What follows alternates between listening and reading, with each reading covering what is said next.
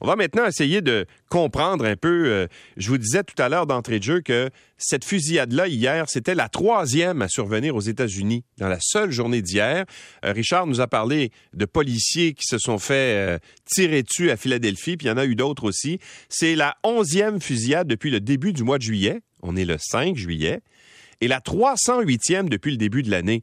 Alors, euh, c'est quand même assez sérieux. Francis Langlois est spécialiste des armes. Il est professeur au Cégep de Trois-Rivières, membre de la chaire Raoul d'Endurant. Bonjour, euh, Monsieur Langlois.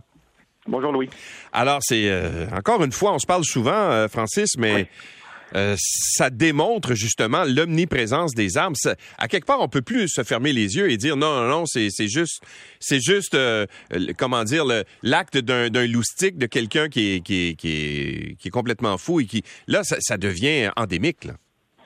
Tout à fait. Donc, des gens comme celui-là, des gens hein, qui, qui provoquent des tueries de masse et qui, euh, finalement, un peu comme euh, votre collègue à New York le disait et M. Lévy le disait, donc qui, qui s'attaquent à des, euh, des communautés qui sont paisibles, qui représentent un peu le consensus américain. Donc, des gens comme ça qui rejettent la société, qui veulent se venger, qui euh, vivent une crise. Souvent, euh, ce qu'on voit, les études, pardon, ce que les études montrent, c'est que ces gens-là vivent une crise au moment où euh, ils, euh, ils passent à l'acte. Souvent, ils ont aussi vécu bon, différentes choses euh, qui, qui, le reprochent à l'ensemble du, du reste du monde et Ouais. particulièrement de la société. Donc, bref, des gens comme ça, il y en a ici au Canada, il y en a en Europe, il y en a au Japon, il y en a partout. La différence, c'est que ces gens-là, aux États-Unis, ont accès à des armes qui sont extraordinairement puissantes, souvent des armes qui, ont, qui sont des versions civiles de ce qu'on retrouve sur le marché militaire. On entendait l'enregistrement tout à l'heure Ouais. De, de l'événement.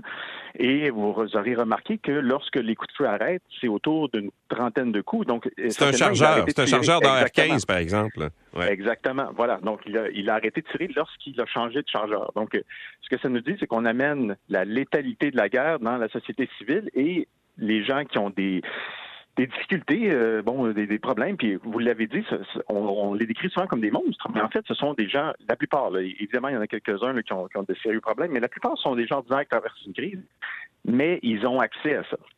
Et c'est ça qui fait la différence. C'est pour ça qu'on retrouve des tueries de masse beaucoup plus fréquemment aux États-Unis qu'au Canada, qu'en Europe.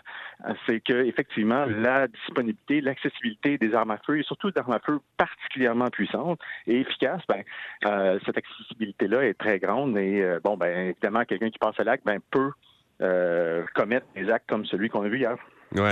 Alors bon, évidemment, euh, on dit tout le temps que ça relance le débat, mais ça le relance pas vraiment parce que euh, les, positions sont assez bien campées. On les connaît justement les, gens qui sont euh, qui militent pour une réduction du nombre des armes à feu. D'ailleurs, c'est assez illusoire de penser qu'on va réduire le nombre d'armes à feu sur le territoire américain. Hein?